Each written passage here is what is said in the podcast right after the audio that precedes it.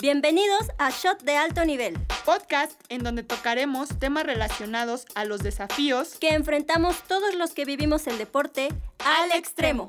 Yo soy Lopdia. Yo soy Meriyela. Comenzamos. El día de hoy nos daremos un shot de alto nivel con Rebeca Alfonsín López, especialista en nutrición clínica de deportes de combate, con el tema Si hago dieta, ¿garantizo el éxito deportivo? Porque esto es Deporte Extremo. Hola Rebe, bienvenida, gracias por, por acompañarnos el día de hoy. Tenemos un tema que es súper interesante, que a todos nos gusta porque a todos nos gusta comer. y comemos de, de repente bastante mal. Bueno, quién sabe qué tan mal sea, ¿no?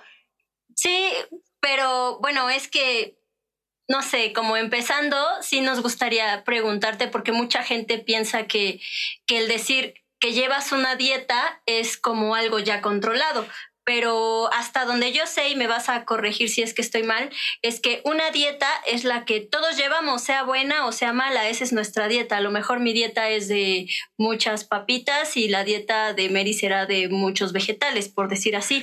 ¿Qué es una dieta en sí? Bueno, antes que nada, muchas gracias por invitarme, chicas. Me encanta estar aquí con ustedes. Y pues en general una dieta es lo que comemos. Sea bueno, sea malo, si mi dieta está basada en pura carne, esa es una dieta. Si mi alimentación está basada en puras plantas, esa es una dieta.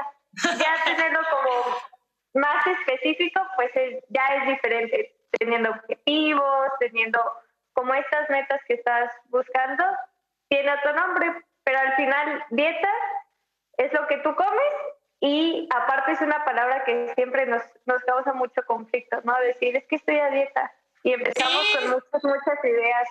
Es que aparte tú le dices a la gente, estoy a dieta y luego, ah, bueno, a mí me pasa, ¿no? Que dicen, pero es que estás bien flaca, ¿cómo te pones a dieta? Entonces, Vas a desaparecer. sí, entonces creen que el estar a dieta es este, que es para bajar de peso. Digo, lo han comercializado bastante y y es lo que vemos y las figuras en las revistas y en la televisión y así. Pero bueno, dentro de todo eso también dicen, eh, eh, cuando digo, es que mi nutrióloga me recomendó, hoy no, y ahora ¿por qué tienes que ir al médico, no? O sea, casi, casi como que estás enfermo. Entonces, bueno, o sea, digo, una parte es como lo que nos comentas, ¿no? La dieta es todo lo que comes y otra cosa es que, este, pues también el nutriólogo no es un monstruo que te impide comer, ¿no? ¿Es cierto eso, Rebe, que dicen que eres lo que comes? Pues básicamente sí, porque todas tus estructuras están hechas a partir de la comida, o sea, de todo lo, lo que tú ingieras. Entonces, si nos vamos a un exceso de grasa, pues tendemos a tener un cúmulo más excesivo de, de grasa en el cuerpo. Si nos vamos a una dieta planificada y estratificada, pues al final todo eso que estamos buscando como objetivo va a ayudarnos a construir una nueva versión. Si nos vamos a comer mucho azúcar o mucha grasa también, podemos tener algún problema de salud a futuro o ya en ese momento y no nos damos cuenta. Entonces, pues sí somos lo que comemos, al final es lo que hace que estemos vivos.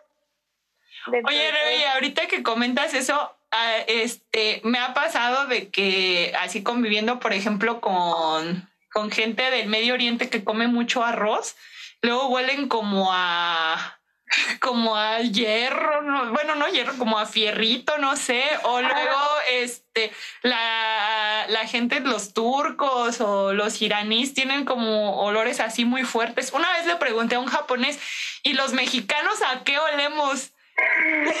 a tacos. Yo creo que a, carnitas y, me dijo, no, sí que sí tenemos como un olor a como a manteca. Y dije, ay no, qué pues, feo. No sé, yo siento que no me pongo mucho perfume, pero pero ahorita que comentas eso de que sí somos lo que comemos, o sea, yo sí he percibido olores en la gente que, que, luego dices, ahí es porque a lo mejor los turcos, ¿no? Es a lo mejor porque no, no llevan una limpieza, una limpieza o así, pero no, o sea, ves que sí se bañan, pero... O los hindúes. Por, por la cantidad de especias que consumen. O sea, en México comemos mucho picante, tanto que gastritis hay desde los 15 años, ¿no? Pero en todo lo que es el Medio Oriente y todo lo que es en esa parte, es más el consumo de especias. Y las, todas las especias, así como el clavo, el laurel y todo, pues tienen un aroma específico. Ahora imagínate que todas tus comidas están combinadas con especias. ¿Qué es lo que pasa allá? Pues vas adaptando esos aromas. Y aquí en el mexicano, pues es más garnacha lo que comemos. Oye, entonces si, si todo lo que comiéramos le echáramos menos de esas especias, obviamente no vas a ver igual, pero sí te quita esos olores. Pues es que al final vas a tener el aroma de lo que vayas consumiendo. Si consumes mucha, mucha, mucha, mucha azúcar, incluso tu orina puede tener como un olor, ajá, tu orina puede tener un olor dulce y eso ya es peligroso, pero es parte de la alimentación que vamos teniendo. Si consumes mucha, mucha, mucha carne, tiendes a oler como un poquito ácido, así como las personas que son de Cuba, que comen mucha carne de puerco, por ejemplo, tienen un olor como un poquito más fuerte. Pues vamos adaptando los aromas de lo que vamos consumiendo. A lo mejor no directamente, pero sí nos cambian el aroma de nuestro pH. Y eso es lo que nosotros percibimos cuando nos acercamos a alguien. Bueno, yo creo que la mayoría de nosotros nos preocupemos más por lo cómo olemos que a veces de cómo nos cómo nos vemos, ¿no? Pero ahora tú como, como especialista en esta parte de la nutrición, este, ¿qué recomiendas en una persona que coma mucho como especies o que se limite? Yo una vez estuve comiendo como, ¿qué será? 15 días, todo con ajo, todo con ajo, y estuve como un mes que ni yo me aguantaba.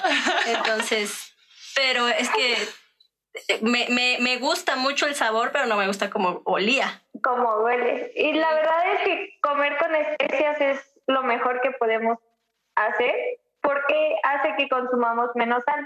Obviamente va a depender de muchos otros factores el consumo de sal. Por ejemplo, Mary, que es de alto rendimiento, no puede dejar de consumir sal. Pero una persona que tiene hipertensión, pues sí se le regula ese consumo. Entonces, de preferencia en población general, en personas aquí normales, no, no, dioses del Olimpo como los de este, pues sí se, se tiene como un nivel específico de consumo de sal por las situaciones de salud. Entonces se recomienda más el uso, el uso de especias y que se varíe con las comidas, que no sea la misma siempre. Oye, Neve, y ahorita que comentas eso como de la, la diferencia entre los deportistas y los este y las personas que no son no, y las personas que no son deportistas, este, digo, hemos tocado en, en, otros, en otros capítulos eh, desde cuando se hace el deportista, la iniciación en el deporte y todo eso, pero el factor de la nutrición pues es súper importante. Y, y, bueno, hay mucha gente que, que no cree que, que, una buena alimentación puede influir en su, en su desempeño deportivo. Cuando ya llegas al alto rendimiento, pues sabes que es como fundamental. Pero, pero cuando llegan los niños a las escuelas de iniciación y que todavía los papás no saben cómo funciona todo eso, que empiezan a involucrarse con un entrenador, con un metodólogo, que empiezan a conocer también al psicólogo, ¿cómo, cómo, se, cómo se les inicia a los papás también en esa parte de la, de la, nutrición? Porque, este, digo, como mexicanos tenemos, o sea, la idea, las abuelitas nos dicen, es que estás flaquito, tienes que comer más es que dale más tortilla o, o, luego es como... El plato lleno, dale el plato hondo. O sírvele más frijoles, ¿no? O sea, siempre en las casas... Sí, siempre en las casas de las abuelitas va a haber más frijoles porque es como de que, que se llenen y que se vayan bien y, y así. Y como que es una tradición que traemos. Entonces, cuando empiezas en el deporte, que obviamente, pues no, digamos, no eh, te visualizas todavía como hacia un alto rendimiento, ¿cómo es ese, esa idea de ir metiendo la parte de, primero la palabra dieta, ¿no? Y luego como la alimentación correcta, que una alimentación adecuada no necesariamente es sinónimo de quedar satisfecho y que no tenga hambre. Exactamente, es que al final es un tema como un poco más difícil cambiar los chips de mentales de los papás hacia la parte de alimentación. De hecho, cuando vemos a niños en las consultas, pues primero tienes consultas con los papás y luego ya te llevan a los niños. Porque un niño, su alimentación se basa totalmente en lo social. Si a mi mejor amigo no le gusta el huevo, ah, pues a mí tampoco.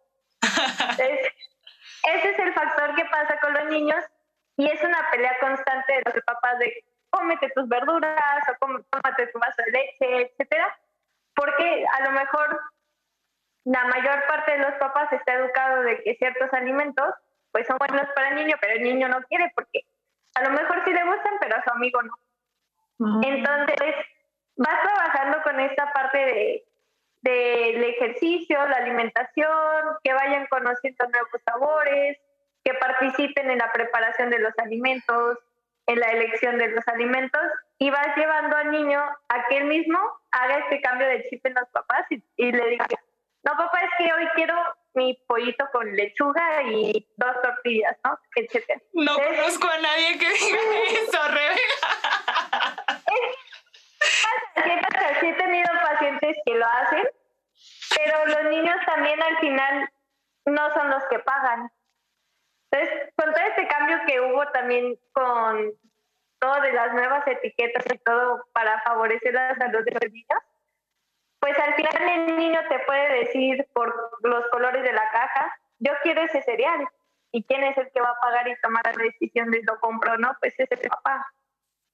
Entonces, si van educándolos en conjunto, puedes crear un buen, como un buen cambio de, de alimentación y en conjunto también llevarlo en la parte práctica del, del deporte, porque al principio cuando ingresan, cuando empiezan y todo en la parte deportiva, pues es como educarlos, ¿no? Educarlos porque es importante consumir esto, lo otro, etcétera, y cómo debería verse su plato. A un niño nunca se le habla de la palabra dieta, se le habla, se le habla de la parte de hábitos, y que son hábitos que lo van a hacer fuerte y que le van a hacer un niño más juguetón y que no tenga tantas lesiones, etcétera, y le vendes como esta historia como si como los superhéroes, ¿no? ¿A poco crees que Iron Man solo come papitas? Pues no, entonces empiezas a jugar con cosas que al niño le gustan, a lo mejor son caricaturas, películas, las princesas, etcétera, y ellos van como captando este ejemplo y van pidiendo esta situación. Pero mientras el papá tampoco tenga tanto apoyo hacia el niño o a la alimentación del niño, pues no va a haber cambio. Oye, es un trabajo en conjunto. Perdón, este, ¿hay algún tipo de diferencia que se pueda hacer entre un niño que no hace una actividad física, pero digamos que lleva una buena alimentación, a uno que va a iniciar una vida, este, digamos, de iniciación al deporte por las necesidades que pudiera llegar a tener? Pues no tanto, porque al final, eh, en el ejemplo de si un niño no genera ningún tipo de actividad, pues sí tienes como alguna elección de alimentos específica. Pero si el niño comienza a tener una actividad física, no tiene tanta modificación de alimentación, prácticamente nada, se le mantiene, porque no es un entrenamiento todavía tan intenso. O sea, no es como que el niño vaya y entrene cinco horas. Cuando ya pasa eso, que comienza ya a introducirse al alto rendimiento y todo, pues ahora sí, ya tienen modificaciones que empieza este cambio de alimentación. Y si es complicado de repente con, con, los papás hablar como de, de, esa parte de, o sea, se necesita comer esto. Digo, o sea, siempre los papás pues van a ver por la salud del niño, pero de repente que digan es que me sale más caro comer una dieta o llevar una dieta balanceada que, que este, no sé, o sea, lo básico, ¿no? Arroz, frijoles que puede haber todo el tiempo y la tortilla. O sea, sí es, es complicado como especializar la, la dieta en ese sentido o, o sí puede haber como esos ajustes que, que puedan apoyar. Exacto. Nosotros como nutólogos nos tenemos que adaptar a, a, las condiciones que tiene el paciente. Y puede ser un paciente que a lo mejor te dice, ¿sabes qué? No tengo para comprar tantas cosas, pues le ajustas la dieta para que el niño tenga todos los nutrientes en base a, los que, a lo que los papás comúnmente compran. A lo mejor le dices, ¿sabes qué? No compres tanto de embutidos, por ejemplo, y aprovecha ese dinero para comprarle un poco de verduras. Porque al final, pues los embutidos no generan tanta parte nutrimental como lo sería la parte de las verduras. Entonces, haces algunas modificaciones en presupuesto para ser benéfico a la familia, pero siempre adaptándose a lo que ellos tienen. No puedes darle a un niño de a lo mejor que no tenga tanta posibilidad económica comer salmón todos los días porque pues o come salmón o va a la escuela o paga sus clases. Entonces vas adaptando. Si quieres que coma pescado, pues le puedes dar atún. Y no es necesario que coma pescado. Si te dicen que comen puro pollo, pues le maneja su, su dieta base de pollo. Oye, sí, el, sí es lo ideal. No, no, no. Sigue. Dime la pregunta. bueno, sí es lo ideal como que haya variedad, pero no es, a veces no es posible. Ok. Este, en cuanto al, al atún que mencionas, había escuchado que tiene exceso de, es como un metal, algo así, ¿no? Ah, ajá, bueno, sí. Sodio. Ah, mercurio. Ándale, este, eso mencionabas ahorita, a lo mejor las latitas de atún, creo que la mayoría de eso es soya, ¿no? De todos modos no es como tan dañino. A mí me hace daño. Pero entonces, ¿cómo, ¿cómo puedes porque a mí, yo recuerdo que cuando iba a la escuela se me hacía así como más fácil pasar y comprarme una lata de atún, ¿no? Pero al final me decían, pues es que no es como que te estés nutriendo tan efectivo. Ajá. Pues es que al final, imagínate de no comer nada a comerte una lata de atún. O de comerte una maruchan a comerte una lata de atún, te va a dar más nutriente una lata de atún que una maruchan. Qué bueno que mencionas las maruchas. esas cosas porque... son muy buenas porque aquí mi amiga es fan. No estamos haciendo promoción, vamos a decir de las sopas instantáneas para no decir la marca. Es que no todas saben tan buenas. No, sí, aparte, pues uno lo entiende, ¿no? Pero bueno, ya uno ya como mayor, ya sabes que tiene, si el atún tiene exceso de sodio, la sopa tiene el doble, triple.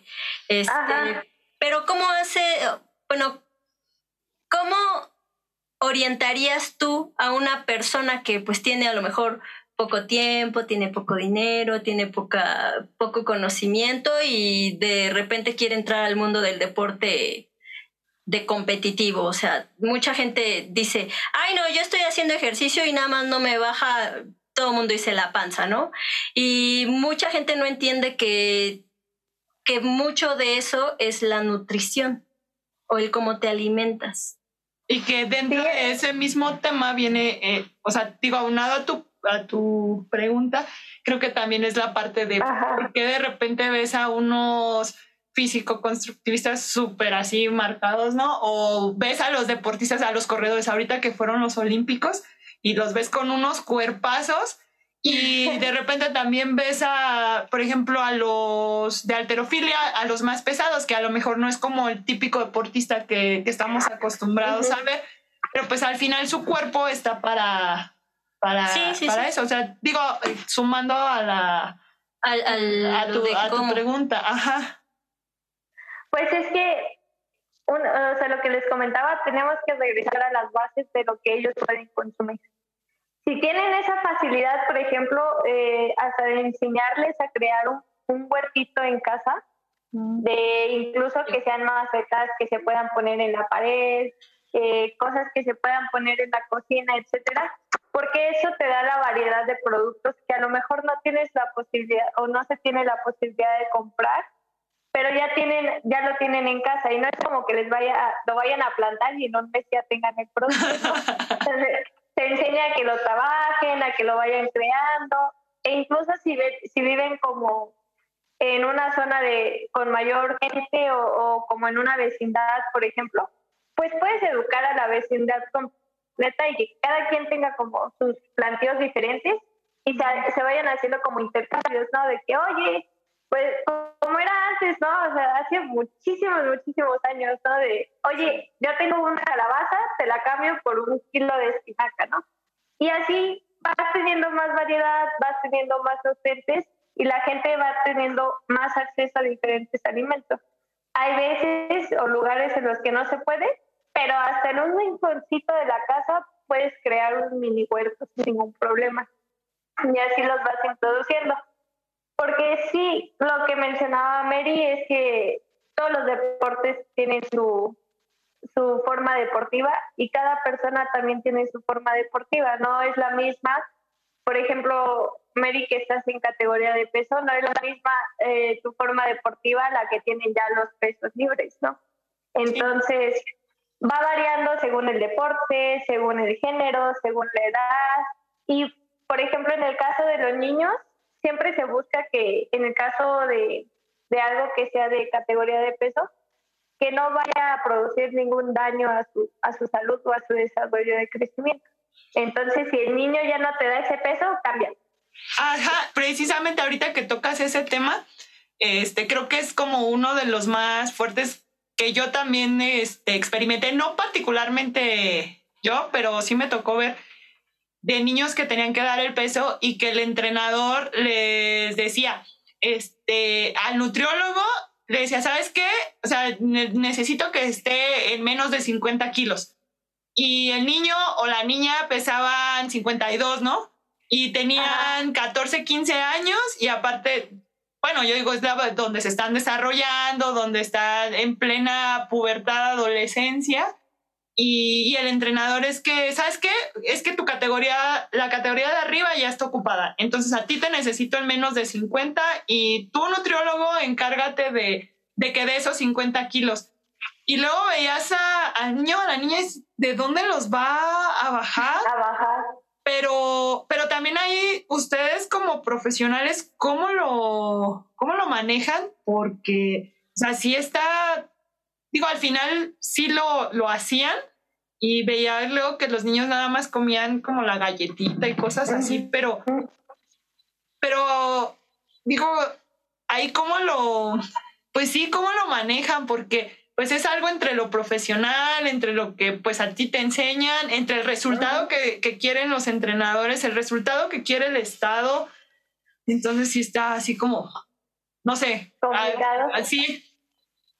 Sí, es que al final también falta mucha educación en la parte de nutrición con los entrenadores de todos los niveles, desde el más bajo hasta el más profesional, y que tengan esta apertura de querer escuchar el por qué necesitamos hacer un cambio, ¿no? Un cambio de categoría, un cambio o un descanso en el entrenamiento, porque ya el, el niño, el adolescente, incluso ustedes como adultos, te tocó, ya estar fatigadísimos, ¿no? Y ya no puede, ni tu cuerpo ya no puede, o sea, de verdad ya no puede. Y podemos ser los y los fisios, los que decimos, es que sabes que dale un descanso. Te lo vas a echar, dale un descanso. En la cuestión de las categorías de peso, eh, en infantil, todavía está, está esta zona de competitividad de decir, es que mi escuela es la mejor, ¿no? Y entonces llevas a niños a límites por ejemplo, me pasó en, en Saltillo con unos chicos de judo que el papá llegaba a lanzar al, chico de, tenía 10 años en ese entonces, dos veces al día, una semana completa. Entonces, el niño ya tenía un intestino deshecho, de tantos bastantes que le había dado el papá. Y por más que yo hablaba con él y el entrenador incluso tenía la apertura de hablar con él y todo, el papá dijo, no, es que si no, no va a dar el peso pues entonces, ¿qué sigue? Cámbialo de categoría. Si el niño está creciendo, pues no lo estanques, no, no le causes ninguna afectación, cámbialo de categoría, entrénalo para esa categoría y que rinda. Y si está ocupada esa categoría, pues que se dé tope y, y ahora sí que gane el mejor, ¿no?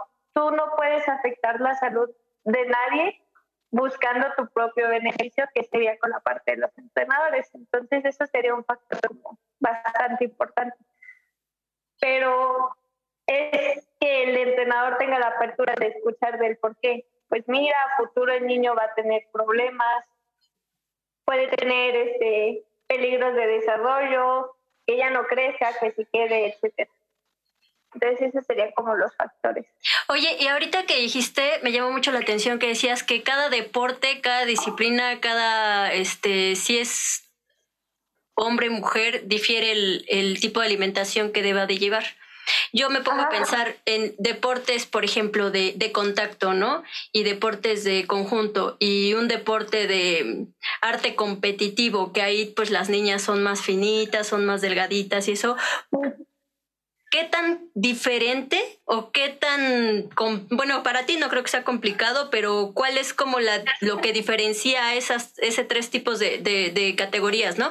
Que a lo mejor una es judoka, la otra es de patinaje artístico y el otro es un, quiero pensar, un basquetbolista.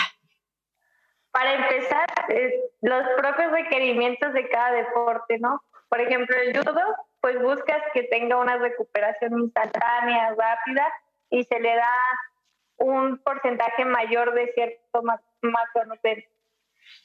En el caso de los basquetbolistas, pues son súper altos para empezar y sus dietas empiezan hasta de base así nomás para que el cuerpo despierte y se mantenga entre 2.000, 2.200 calorías y de ahí, está en la adolescencia, puede llegar a ser su basal, que es como el de arranque, hasta 3.000 calorías. Y de ahí le agregas la parte deportiva. Si es uno, por ejemplo, de, de, de esta parte de patinaje artístico, pues tienes que tener el factor de frío, si es de hielo, el factor de frío, el factor del entrenamiento, y buscar en ellos un cambio total de composición corporal para que se vean estéticos, para que no tengan este tanto porcentaje de grasa, pero tampoco pueden tener tanto porcentaje de músculo porque pues no se tan estéticos si tienen mucho volumen en ellos. Entonces vas variando y sobre todo las cantidades y en los tiempos de alimentación es lo que más se vigila con ellos. Oye, Rebe, y eso implica también como mucho trabajo como psicológico, ¿no? Porque me acuerdo que este cuando comentábamos de que pues yo nunca había estado arriba de mi peso y de repente que, que, empecé a subir con el trabajo físico y la dieta que estaba compensando ese trabajo y la etapa en la que estaba. O sea, me acuerdo que te decía así como, es que eh, ya, ya subí de peso, ya voy para la siguiente categoría, ¿no?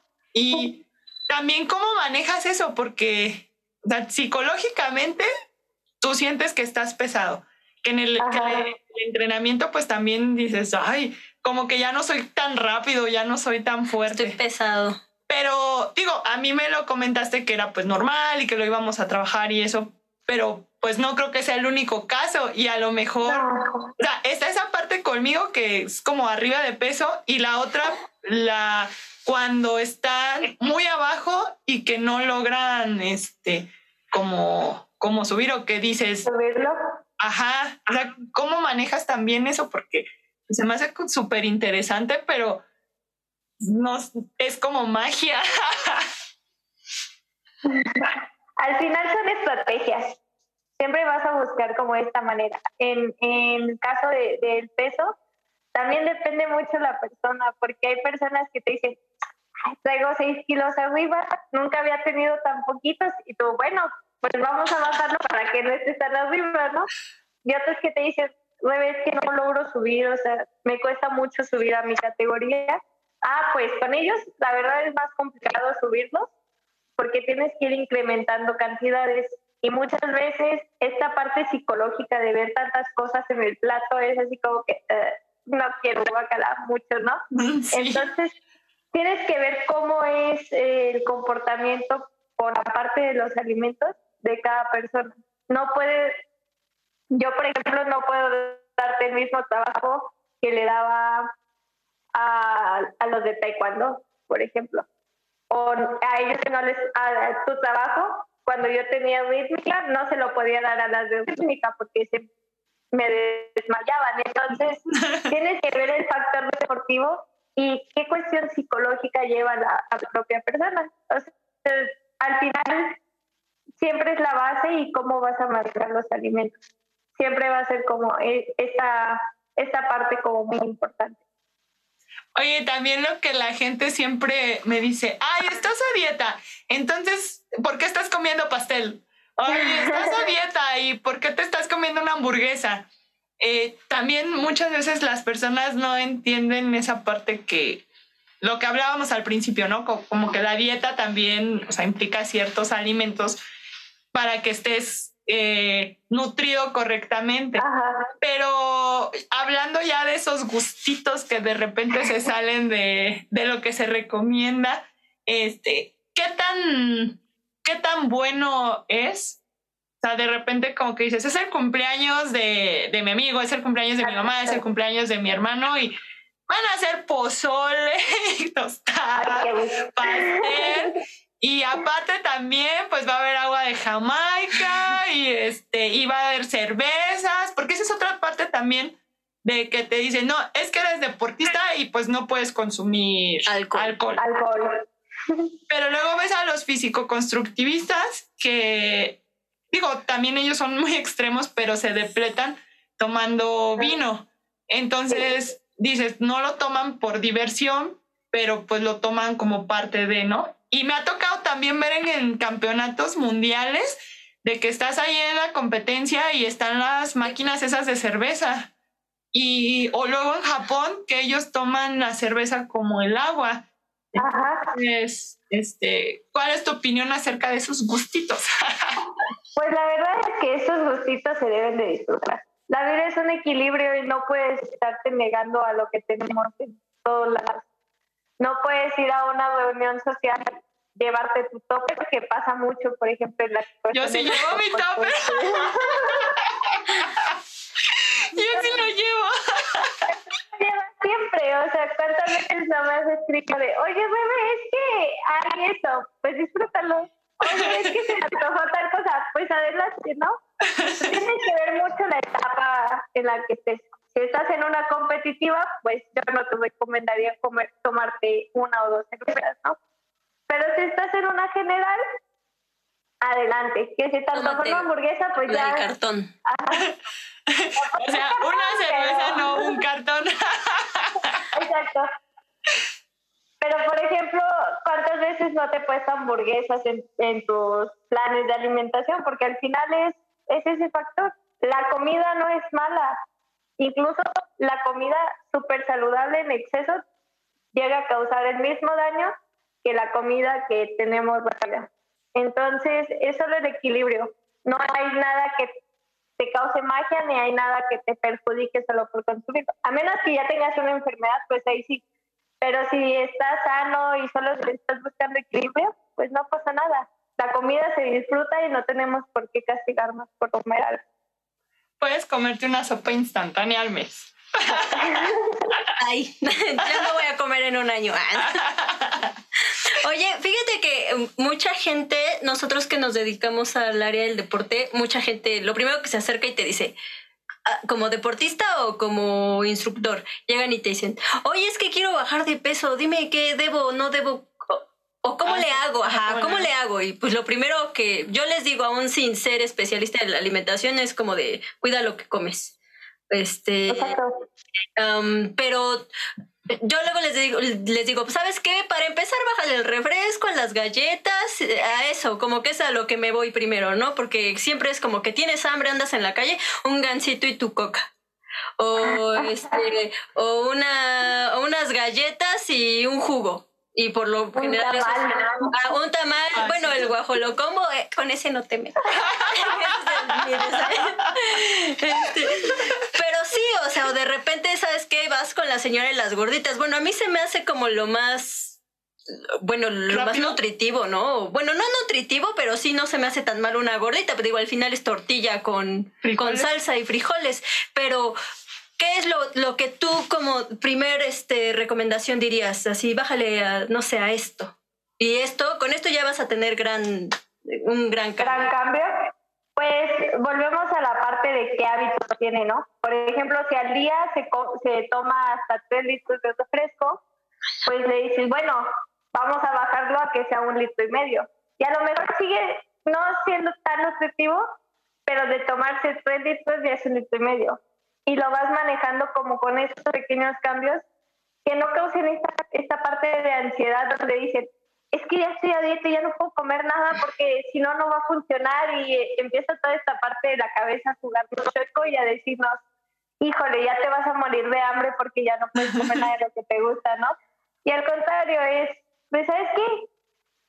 Si te estás tomando tanto, solo vamos a modificarlo hasta el punto que a lo mejor solo se toma un vaso al día. Entonces, si ya lograste hacer ese cambio, tu cuerpo ya empieza a ser más saludable y empieza a haber cambios. O sea, ya no hay como este bombardeo de azúcar o estos bombardeos de grasa o de cualquier otro factor, incluso un exceso de verduras y ahí andan bien estreñidos al rato. Entonces, pues al final es eso, aprender, aprender a hacer estos equilibrios. A mí me llegó a pasar muchas veces de que salíamos a alguna competencia y llevábamos el presupuesto reducido. Entonces, aunque quisiéramos comprar manzanas o plátanos o así, llegas a una tienda, por ejemplo, en París y el plátano te cuesta 3 euros. Y dices, no inventes 3 euros y luego conviertes y dices, son como 75 pesos un plátano. Y luego caminas al McDonald's y el McDonald's tiene el, el combo de la, ya voy a hacer aquí promo, de la hamburguesa, la bebida y las papas, te salen 6 euros. Y dices, bueno, con eso ya comí pan, ya comí carne, tiene un poco de lechuga, tiene un poco de cebolla y jitomate, tiene la, viene la bebida incluida y las papas que son carbohidratos. No, y luego también tienen pepinillos. Entonces dices, pues creo que con eso ya tengo la comida completa. Y, y si te ves como en ese conflicto, o luego vas al Subway y el Subway te cuesta 10 euros. Y dices, bueno, es un poquito más natural porque tiene también más verdura, pero pues al final sabes que no está siendo como la comida completa y son de las comidas que yo no, no consumo estando en... Normalmente. Ajá, estando en México, o sea, es como que lo evito pero sales y con el presupuesto así como va, dices, pues es lo que hay, ¿no? Aunque quisiera comer sanamente, es, es lo que hay porque pues aquí me obligan porque las verduras son muy caras. Al final, en, en esta parte de los viajes, nosotros tenemos que ver cómo va a estar todo. Si el evento les va a dar comida, si no les va a dar comida, a qué lugar van a ir, etcétera.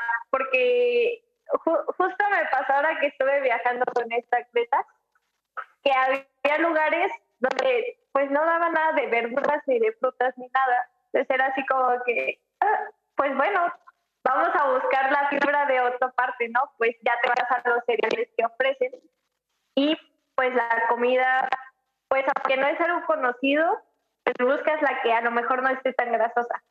En este caso, cuando a lo mejor el hotel o el evento no les da nada de comida y tienen que, buscarlo por afuera, pues buscamos opciones de restaurantes que puedan ofrecerles esa situación. Si es de comida rápida, pues qué elección pudiera ser en el caso de si es una hamburguesa, pues qué elección de hamburguesa te conviene más. No te vas a ir por la que tiene triple tocino y queso de retiro, ¿no? Que es la más rica. Una con piña y ahí va la fruta, ahí va tu postre. el postre incluido. Entonces, pues ya busca la opción que sea más, más recomendable y se ajuste más a lo que estés buscando. Y entre dentro del presupuesto, porque al final es eso. Es complicado es, ese factor de la alimentación una vez que están fuera de México. En el aeropuerto, en donde sea, tienes que ver qué ajustes o qué opciones pueden tener. Y ahí nos tienen a nosotros investigando todo eso. ¿Sabes también qué hice de los últimos viajes? Antes de la pandemia y eso, llevaba los, las bolsitas de atún, esas que no tienen este. Creo que esos son más puros. Ajá, que no tienen líquido ni nada. Llevaba esas bolsitas y luego las barritas de. que yo haciendo promoción aquí, ¿verdad?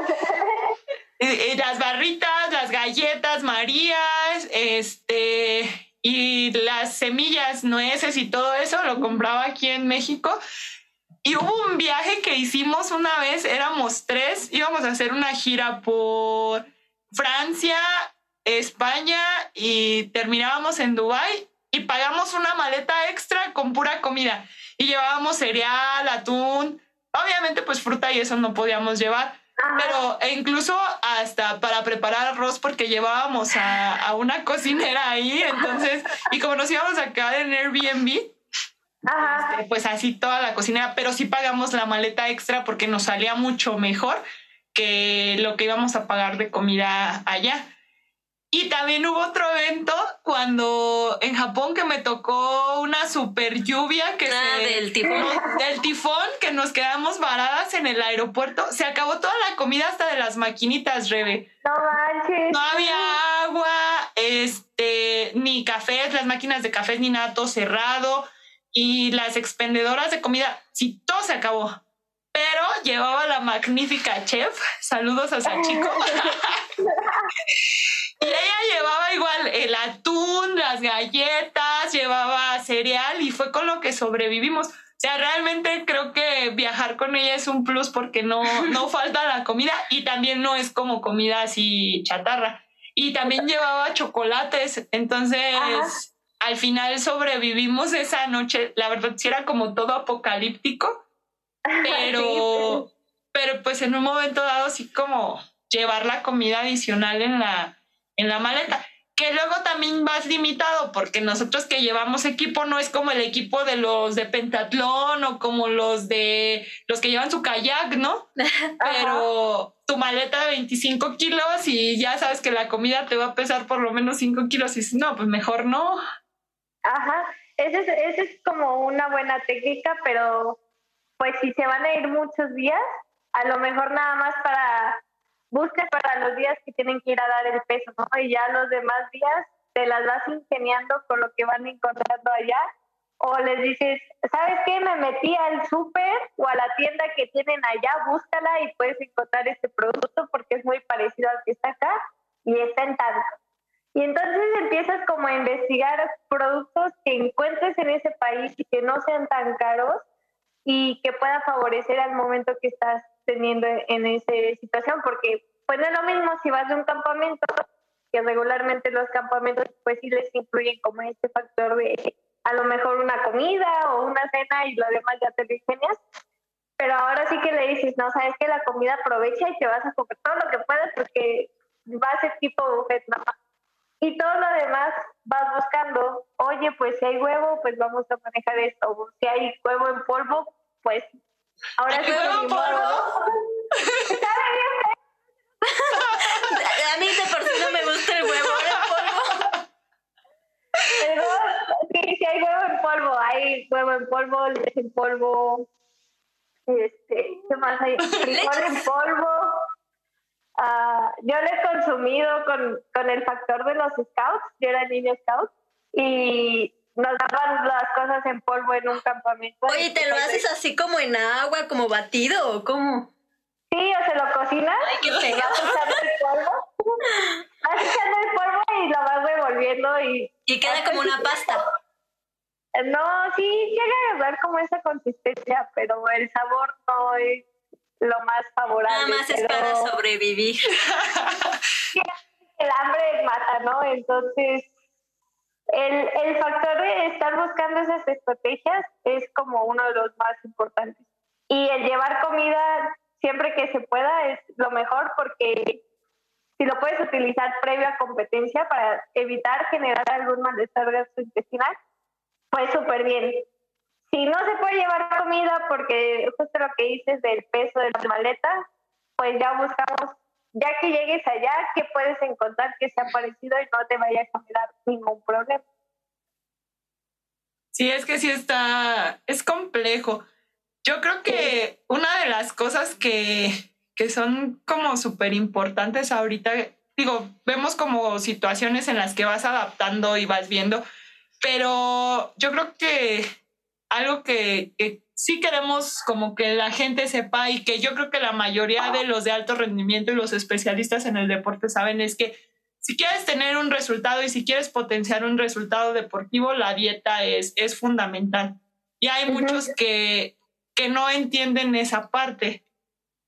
Yo te pregunto a ti, ¿tú crees que el éxito de un deportista puede ser definido por una dieta correcta o el fracaso en su, en su momento puede ser definido por una dieta mal, mal llevada? La verdad, sí. O sea, es como el segundo eslabón porque es el que te da la energía y te ayuda a recuperarte y te ayuda a todo ese factor de que tu cuerpo esté como en ese equilibrio. Porque el, alto rendimiento, siempre que vemos en la parte de nutrición, medicina o psicología, es todo menos salud. Llevar tu cuerpo al límite todos los días y en una competencia pues todavía mucho más a veces de ese límite, pues no es sano porque estás siempre llevando como al máximo. Siempre lo estás estresando. Exactamente. Y en esta parte de la nutrición y junto con la medicina y la psicología y todo, buscamos que este cuerpo intente estar en lo más equilibrio posible en los tiempos de descanso. Eh, si no tienes un buen recuperador, porque a lo mejor no tienes descanso todo el día y tampoco cumples tu dieta, pues el músculo no se regenera. Si no regeneración muscular, a lo mejor te aguanta muy bien una semana y a la que sigue ya empiezan los calambres, los desgarres, las lesiones articulares, etcétera, y al final pues ni en la parte deportiva, ni en la parte de alimentación, ni en nada vas a, tener como tu, equilibrio. Y al final, pues es esto, el, todos los nutrientes que obtienes son los ladrillitos que vas a terminar de poner en todos los factores de tu entrenamiento. Si no los pones, no hay rendimiento, no cambia nada. Y ahorita que tocas esa parte de los recuperadores, Rebe, hay mucha gente que bueno, he conocido a deportistas de alto rendimiento que no toman nada de suplementos. Y yo sí tomo suplementos porque digo, no, no inventes, el ritmo de vida no, no, lo recibo. Y yo creo que, o sea, sí es importante y la mayoría los consumimos, pero sí he conocido a algunos que no los consumen y que también no comen tan bien. Y, o sea, ya esa parte es genética, yo creo, ¿no? Pero bueno, desde tu, desde tu punto de vista, los, ¿crees que los suplementos sí son fundamentales? Ya hablando del alto rendimiento o en general, porque luego las vitaminas, ¿no? Vitamina C, vitamina D. Ahorita con lo del COVID y, y, todas esas cuestiones, pues nos dimos cuenta de qué importante es la vitamina C y la vitamina D para mantener al sistema inmunológico. Que bueno, también esa es otra parte como deportista. ¿Cómo se deprime tu sistema inmunológico con el ejercicio que, que se realiza? Pues eh, rompes todo el equilibrio, ahora sí que de dónde está su mouse y entonces empieza a tener como todo este factor de desequilibrio porque te la pasas inflamado, ya sea de las piernas, ya sea del abdomen, ya sea de los brazos, etc. Entonces, cuando estás llevando a este estrés y este estrés y este estrés típico diario por muchas horas al cuerpo, pues el cuerpo no alcanza a tener una regeneración y todo tu sistema inmune se va para abajo. Por eso es muy común que les dé gripa, por ejemplo, o algún tipo de infección o tos o que estén estornudando a cada rato, porque el cuerpo está vulnerable, está intentando como recuperarse. Y si nosotros o en esta parte de la alimentación, tanto el factor 50% que son ustedes como el otro 50% que somos nosotros no cumplimos, pues el cuerpo no va a alcanzar a, tener un, un, sistema fuerte, porque los días de descanso, pues el cuerpo se regenera, vuelve a agarrar fuerza, etcétera, y los días de entrenamiento o en, en temporadas muy fuertes, el cuerpo pierde todo esto. Entonces tenemos que estar ayudándolo ya sea con suplementos, con vitaminas, etcétera, dependiendo del factor que estemos buscando no le vas a dar creatina para agarrar este, mayor masa muscular todo el tiempo, solo es para ayudar un poquito en el volumen, o no le vas a dar, por ejemplo, eh, la parte del multivitamínico para que pierda grasa, ¿no? Entonces, tienes que ver para qué lo vas a usar y si realmente es necesario en este momento por ejemplo, no es lo mismo todos los suplementos que te pongo en tu etapa general, los que ya vamos a la etapa competitiva, ya son menos. Entonces, tienes que ver el tiempo, pero sí son necesarios a cierto punto. O sea, la comida no alcanza a, a darte todo lo que el cuerpo necesita en ese momento. Sí, porque de repente sí dicen, ya te estás chocheando. Y yo, ah, sí, sí lo necesito. Me lo dieron. Sí, no, y es que aparte, pues tú me has visto, ¿no? Días en los que sí es como de que me estoy durmiendo y. Sí, claro. Y que ya digo, no, ya no aguanto, ya estoy a tope, ya necesito que sea mi día de descanso. Y hay otros días que ando como si nada. Y que digo, del entrenamiento estuvo súper fuerte y, y me siento como, pónganme otro y métanme a otra persona ahí. Que Vámonos de fiesta. Sí, ¿sabes? ¿Sabes qué pasa también? Me he dado cuenta, por ejemplo, en las competencias, no sé si sea también la adrenalina que uno saca este, con las peleas. Digo, yo soy karateca, no sé en otros deportes, pero, o sea, terminamos tres días de competencia súper intensos, ya diste el peso, este, te compensaste con la comida, termina la competencia y luego dicen, hay fiesta y no, y todavía la fiesta toda la noche y aguantas, bueno, no toda la noche, pues, pero bailando. Y aguantas bien. Sí, ya luego al día siguiente sientes que te pasa un coche encima. Pero... al día sientes que la fiesta no estuvo tan buena. pero, pero a mí sí se me hace sorprendente porque también, digo, o sea, en un entrenamiento también las etapas son diferentes, pero a veces es viernes en la noche y, ya mi cuerpo lo sabe y directo a dormir, ¿no? Y en una competencia con toda la adrenalina y así, digo, ¿qué sigue? Es la parte mental de decir, en una preparación es mañana es otro día, tengo que descansar, etcétera pasa tu competencia y la mente dice, tenemos que despejarnos de todo esto, o sea, ya estoy cansada de hacer como la rutina diaria y te da ese plus, ese plus de energía y te lleva a la fiesta y la disfrutas y bailas y tomas y lo que sea y el cuerpo lo aguanta hasta el siguiente día y ya te pasa la factura. Pero ¿por qué? El cuerpo necesita esto, ¿no? O sea, necesita despejarse, necesita hacer algo diferente y ayuda mucho a que el nivel de estrés que cargas en la competencia y de adrenalina que cargas se disminuya. Y en la fiesta, pues eso hace, se disminuye. Y por eso el siguiente día sientes que te pasó el camión encima y no te puedes ni mover, ¿no? Porque estabas cargando tanta adrenalina desde semanas antes, una, dos semanas antes de tu competencia, en los días de la competencia. Y ya cuando tienes este desplome literal en picada de, de esa cantidad de adrenalina y estrés que estabas cargando, pues con la fiesta te ayuda y ya al siguiente día dormir como bebé, ¿no? Este, que te duele el cuerpo, medio comes y todo, pues ya te duermes un buen rato para recuperar. Entonces podemos decir que la alimentación va dependiendo a si te vas a recuperar, si vas a este, iniciar tu entrenamiento, si estás en tu momento de choque en el entrenamiento, si, si, a lo mejor estás en un pequeño este, descanso, o sea, todo tiene que ir en base a la alimentación, ¿no? Exacto, o sea, ¿qué objetivo se tiene para esa alimentación? Si estás en un periodo donde eh, me pasó mucho ahorita con algunos atletas, que fue así como ya de, ya no quiero hacer nada porque ni sé si hay competencias, si no hay competencias, ya estoy cansado de entrenar sin motivo, ¿no? Entonces se tomaron una, dos semanas de vacaciones y obviamente a mí me olvidaron y dijeron, no voy a hacer nada de alimentación. Llegaron rodando. Pues veo, exactamente, bueno, no rodando, pero sí con sus kilos de pero mentalmente ya llegaron bien. Y está bien, no tiene por qué llevarse siempre toda la vida como una alimentación súper, súper mega estricta. Bueno, aclarando el factor que les decía antes, a menos que ya tengas un problema de salud, ahí sí. Pero si no lo tienes, si solo son cambios durante esas etapas eh, deportivas, vas viendo, no es lo mismo tu etapa general que la etapa transitoria que pues, a veces ni entrenas, ¿no? Entonces, ¿para qué te voy a estar dando las 4.000 calorías que consumías en tu etapa general, si ahorita lo mucho sales a caminar, Entonces, pues ya vas haciendo ese ajuste. Entonces nada más sales a caminar y quieres como si estuvieras en tu etapa competitiva, ¿no? Pues, Breve, muchas gracias por, por aportarnos todo tu conocimiento.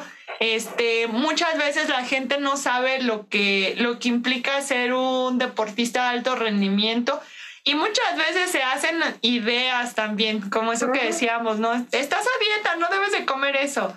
O en general, no eres deportista, no, no te desveles, eres? Deportista, casi, casi, ¿por qué trabajas, no? O el contrario, que a lo mejor quiere cuidar tanto su cuerpo que dice, quiero aplicar esta dieta y se saca unas dietas ahí bien extrañas, como que la dieta de la luna, la dieta, oye, la dieta del kiwi, que comes de todo menos kiwi, así, ¿no? Y como que todo el mundo se va, se va acomodando ahí, pero no muchas veces es es, lo hacen de una manera sana. O lo ven en internet y ya lo, lo aplican, ¿no?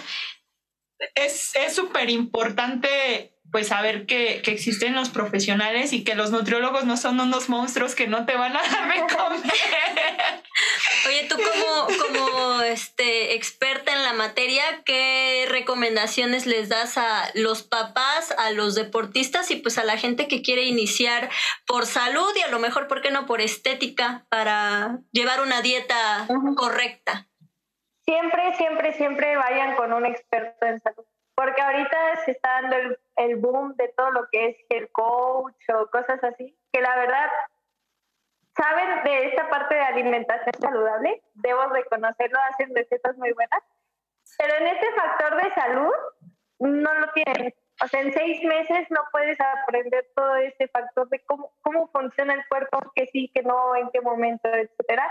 Y si ya tienes un factor específico, siempre acude con un profesional específico a, a esa situación. Si es un atleta, ve con un nutriólogo deportivo. Si tienes eh, o padeces diabetes, ve con un nutriólogo que vaya especializado en, enfermedades crónicas, etcétera. Siempre buscar como esta especialización. Porque si a lo mejor yo, yo pudiera tratar o apoyar en este factor de, de cambio en cuestión de presión alta, ¿no?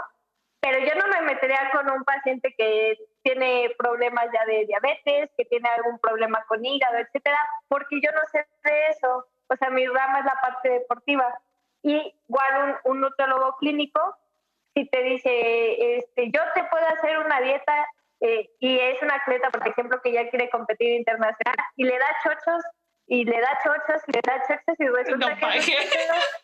Exacto, y y ya se acabó la carrera deportiva y apenas estaba iniciando, ¿no? Entonces siempre es súper importante acudir con un profesional, sea de lo que sea, un dentista, un médico, un psicólogo, un nutriólogo, siempre es importante ir al, al especialista. Pues muchas, muchas gracias, Rebe, gracias por, por tu tiempo, por acompañarnos, por tan plática tan amena de los alimentos. A todos nos encanta comer. Ya nos dio hambre. sí, este, y pues, pues gracias aquí por, por compartir con, con la audiencia. Este, son cosas como muy importantes y que muchas veces nos, nos preguntamos, nos cuestionamos. Y pues yo creo que este, hoy salimos más ilustrados. Así es. Ilustrados, ilustradas, ilustrades. No, digas eso. Bueno, no me quiero meter en problemas. Salimos con más conocimiento.